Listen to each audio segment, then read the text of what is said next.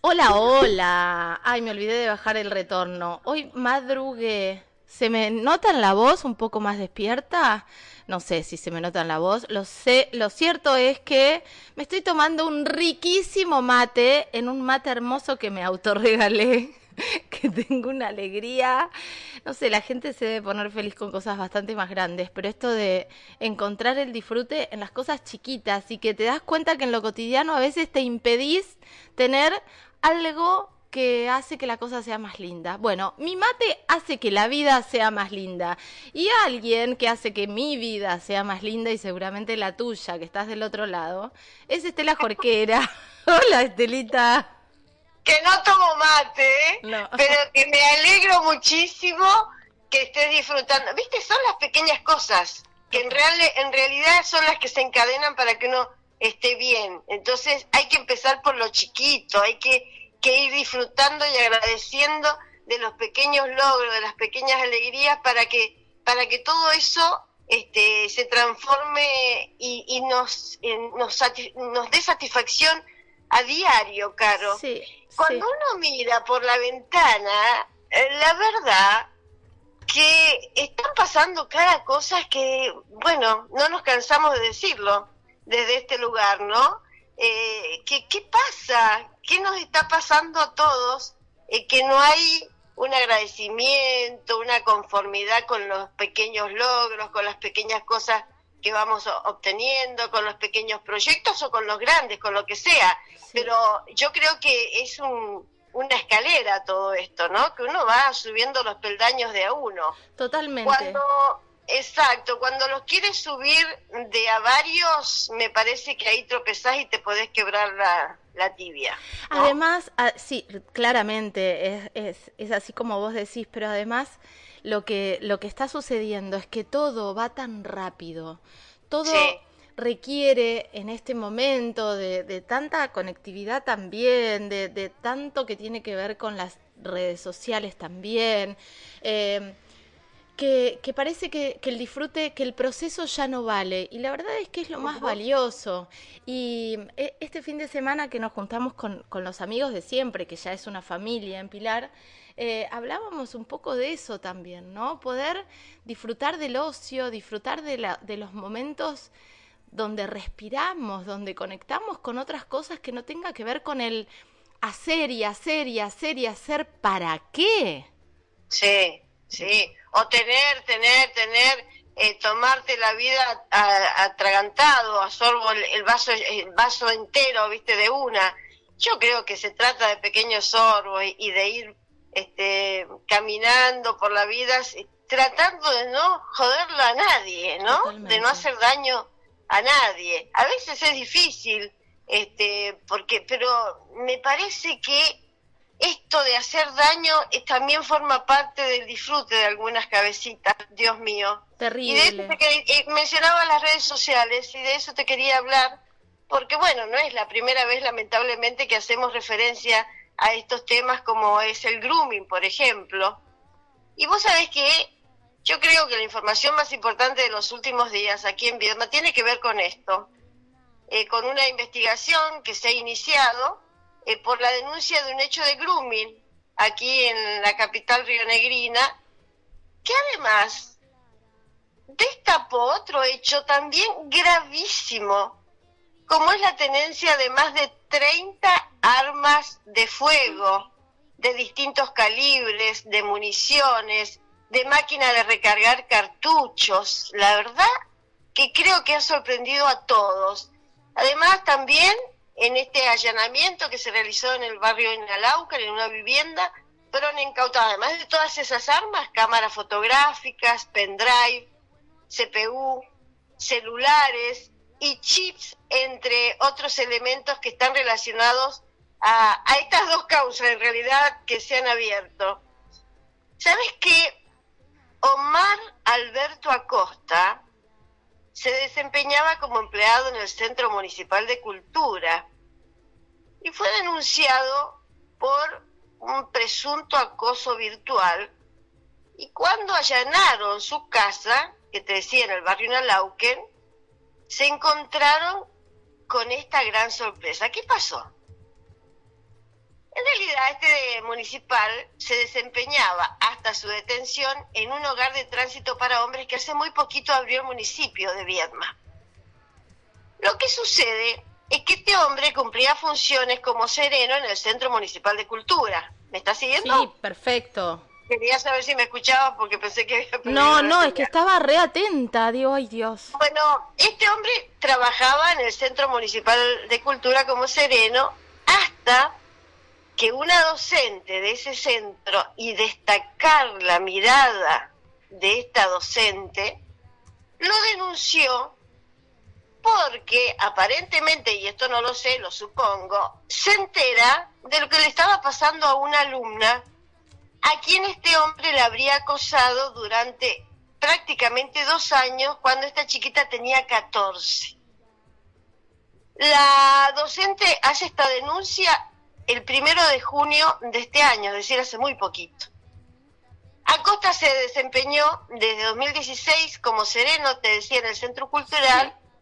Bueno, lógicamente todos sabemos que aquí asisten una cantidad de chicos a los distintos talleres que ofrece el Centro Cultural. Total. Niños y adolescentes. Y según la acusación fiscal, este hombre enviaba mensajes de WhatsApp en los que le pedía a esta niña que se encontraran, le escribía cuando, cuando faltaba para ver si había notado su ausencia. En una ocasión le habría propuesto encontrarse fuera del centro cultural, dice la fiscalía, y entonces la denuncia de esta docente provocó el inicio de un sumario en el municipio y el cambio de lugar de trabajo. Y entonces Acosta se aprovechó esta este, inauguración de este hogar de tránsito para hombres y fue trasladado para que cumpla funciones en ese lugar. Por eso, y en el marco de la investigación de la denuncia por presunto grooming, la justicia le ordena a la policía que vaya hasta ese hogar de tránsito, ubique a este hombre y le retire, le retenga el celular. Parece que el hombre se resiste a entregar el celular, lo tira contra un escritorio, tratando de romperlo. Pero además, la policía que recupera el celular que había arrojado este hombre para este, destruirlo, le revisa la mochila y encuentra una pistola que estaba cargada y entonces, bueno, todo esto genera un gran alerta para la policía, que entonces, y también, obvio, para la justicia, que ordena el allanamiento de la vivienda de este hombre en el barrio Inalauque. Y allí se encuentra con más sorpresa todavía, con todo esto para mí, arsenal de armas de fuego y la cantidad de municiones y esta cosa que llama la atención, una algo para recargar cartuchos, la verdad que no sé si se va a escarbar, seguramente se va a escarbar un poco más, y no sé con qué nos iremos a encontrar, pero fíjate que te da hasta una cosita en el cuerpo de solo pensar que un vecino eh, tenga la cantidad de armas que tenía en su casa, la cantidad de municiones, este elemento como para recargarlo, lo que te da también muchísima desconfianza, qué pudo pasar, a qué se dedicaba.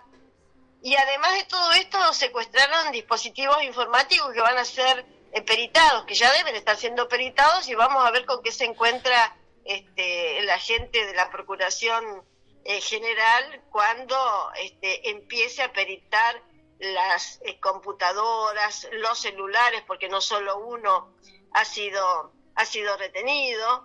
Es una locura, Estela, es una locura lo que estás contando tremendo, y lo que se me viene lo que se me viene a la cabeza es el otro día justo hablaba con Mónica Cid, la mamá de Micaela Ortega, víctima de femicidio, grooming seguido de femicidio. Recordemos el caso de Jonathan Luna. El cumpleaños de Micaela fue ahora ayer, antes de ayer, el 5 de agosto, por eso hablé con Mónica. Eh, y se me vino a la cabeza esto porque estamos hablando de un tipo que le pedía, les exigía a las chicas fotos o a esta niña fotos y que a partir de este delito gravísimo que por más que hoy la ley condene con muy bajas bajas condenas este este delito. Es un delito gravísimo que rompe la psiquis de las infancias y, que es abuso sexual. es abuso sexual. es que es abuso sexual. Está enmarcado como abuso sexual en redes digo virtual. Eh, y esto es lo grave. Pero además si este tipo portaba armas eh, es, es gravísimo porque las niñas, los niños, estaban a merced de un tipo que era capaz de cualquier cosa. Mm, sí. Un arma cargada. Sí, sí, sí. Sabes que, bueno, la imputación contra Costa, que quedó detenido, sigue detenido, eh, son los delitos de portación de armas de fuego sin la debida autorización legal, acopio de armas y municiones, y por haber destruido su teléfono en el marco de una causa por grooming se le imputó también el delito de perturbación en el ejercicio de las funciones públicas.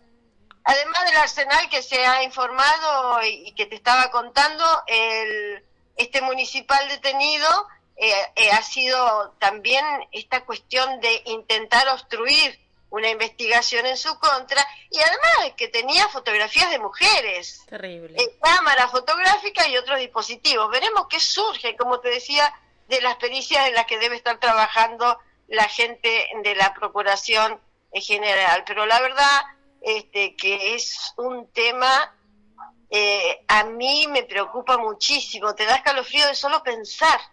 Estaba además trabajando con niños, después con adultos en, situación de vulnerabilidad. ¿Cuál era la razón de ir con un arma y encima cargada? No, la verdad.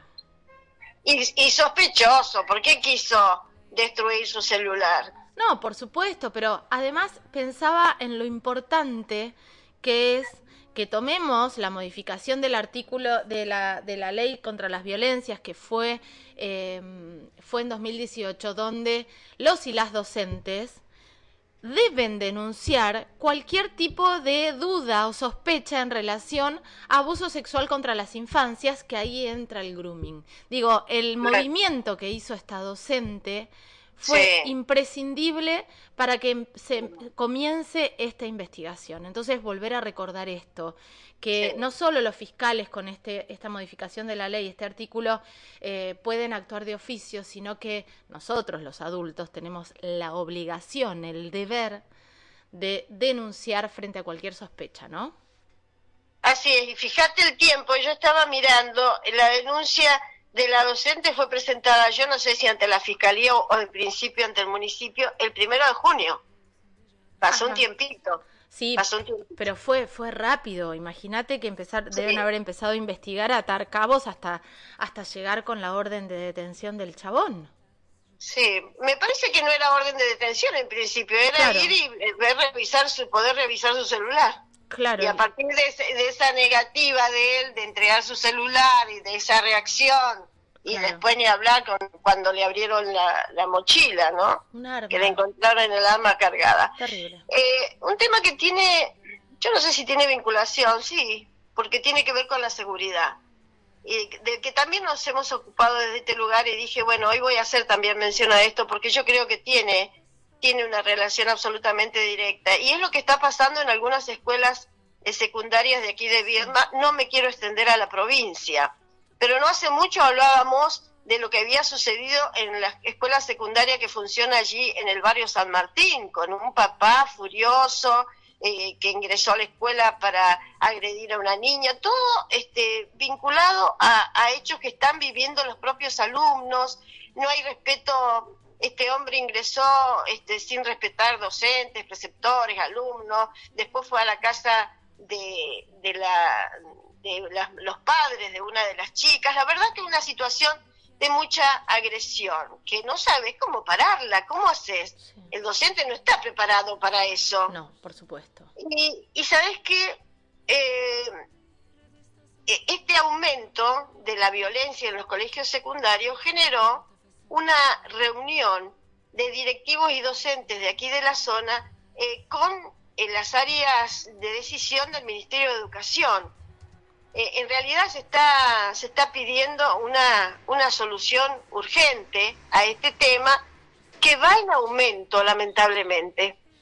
Eh, bueno, se realizó esta, esta reunión con, con áreas de, de los equipos eh, técnicos, también supervisivos. Los directivos plantearon la necesidad de un protocolo actualizado para acompañar las situaciones complejas de violencia, tanto físicas como verbales, hacia docentes y también hacia estudiantes. A eso se sumaron la violencia que surge también desde algunas familias hacia las escuelas, donde hay una desautorización de la función docente. Antes vos no podías, eh, había un respeto, no podías ingresar a la escuela, insultar, empujar y buscar a una alumna para evidentemente agredirla, sin que te importe la presencia de los docentes, los preceptores, de los directivos. Y esto es lo que lamentablemente sucedió en esta escuela. Eh, dicen que se reiteró en esta reunión el planteo de completar los perfiles de los equipos técnicos de apoyo pedagógico, como es el ETAP, eh, que se realizó el año pasado. Ya se viene hace rato pidiendo más gente para el ETAP, porque en realidad tiene muy pocos técnicos. Ni, pero imagínate lo que es pedir una asistencia del ETAP cuando tiene muchísimos colegios y la misma cantidad, eh, un aumento de esta problemática y la misma cantidad de personal. Qué locura, qué locura. Eh, así es que la verdad es que dice la información que también en esta reunión repasaron las situaciones que se vienen dando para señalar que muchas de ellas se pueden trabajar pedagógicamente, pero otras exceden las intervenciones docentes y esto genera angustia y un fuerte malestar en los docentes y en los directivos por la sensación de soledad en la que se encuentran y la falta de respuestas de la Secretaría de Niñez, Adolescencia y Familia, la CENAF, y también del área de salud mental del Hospital SAR. Caemos en lo mismo, viste que volvemos, es como un embudo que muchísimas cosas que están sucediendo, bueno, en la ciudad de Viedma y seguramente se replica en la provincia, pero hablemos de Viedma, el embudo eh, termina en el área de seguridad y en el área de la CENAF, digo, ¿no? Hay un montón de cosas que, que el denominador común es falencia evidente en estas áreas. Y también habla de salud mental del Hospital Sati. Yo debo decir que estuve averiguando esto, Caro, en el Hospital Sati sigue el mismo recurso humano con un aumento impresionante de la demanda. Entonces, ¿qué podés contener? Terrible, terrible. Eh, el mismo recurso humano eh, y, desde las políticas públicas, porque esto debería ser una bajada, es seguir subestimando la salud mental. Y es mm. tremendo, es peligrosísimo. Sí, Bueno, y el ETAP ni que hablar. Yo no sé cuánto hace que el ETAP, esta área importante también de educación, ¿Cuánto hace que no se le suma a recurso humano? Muchísimo, no sé si se le han sumado en los últimos años.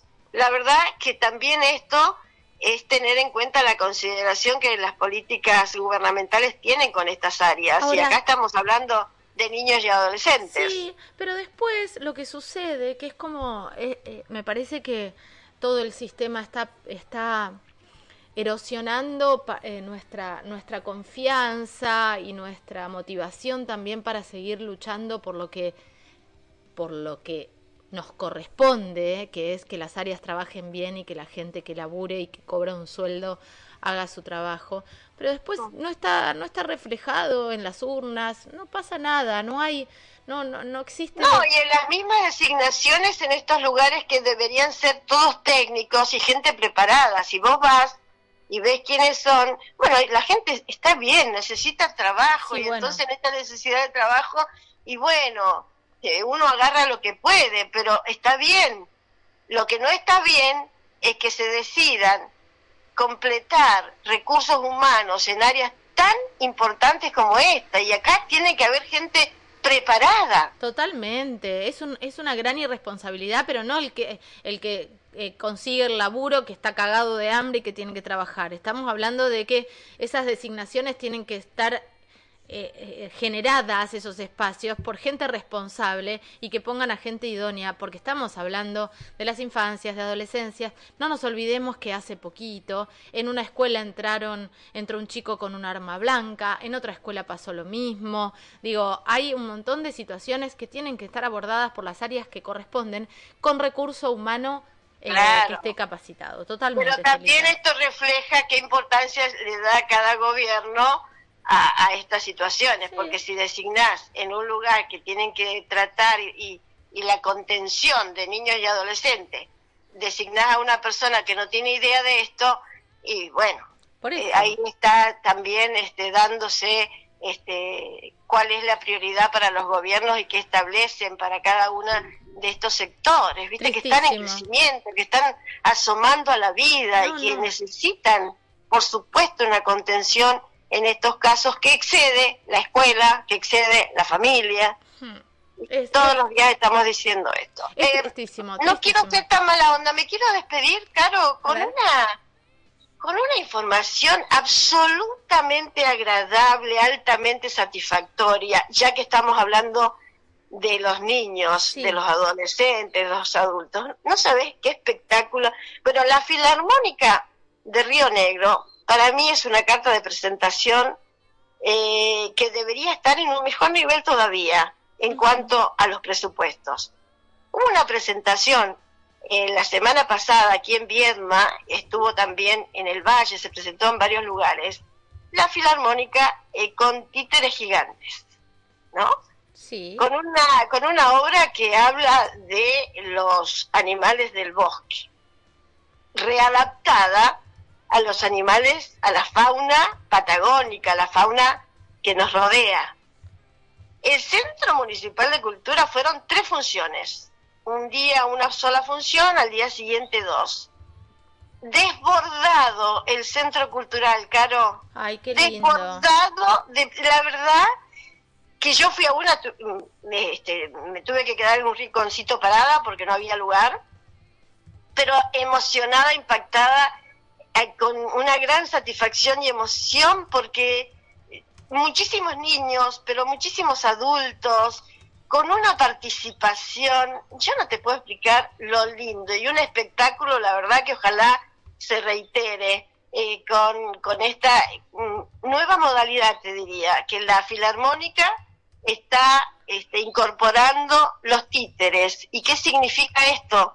Eh, tener mayor concentración de los niños, de los niños y de los padres, y de esta manera acercar este tipo de música a todos, en espectáculos que son gratuitos, pero además que tienen garantizado un público. A mí me encantó ver a los tantos nenes y no saber la participación cuando aparecían estos títeres gigantes, que también debo mencionar a quien coordinó este espectáculo, eh, a Yelén Allende, la verdad, con una creatividad divino todo. Me encantó y quería compartirlo porque me parece que, y ojalá eh, que se sostenga este trabajo que está haciendo la Filarmónica de inserción este, social increíble y con eh, dirigiendo un camino hacia lo que es esto, lo que es la música, lo que es la cultura, lo que es la recreación la imaginación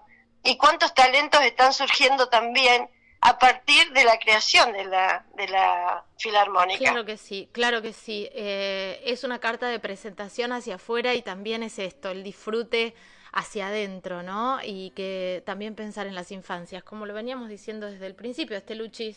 Sí. Es Hermoso, la verdad que un espectáculo precioso.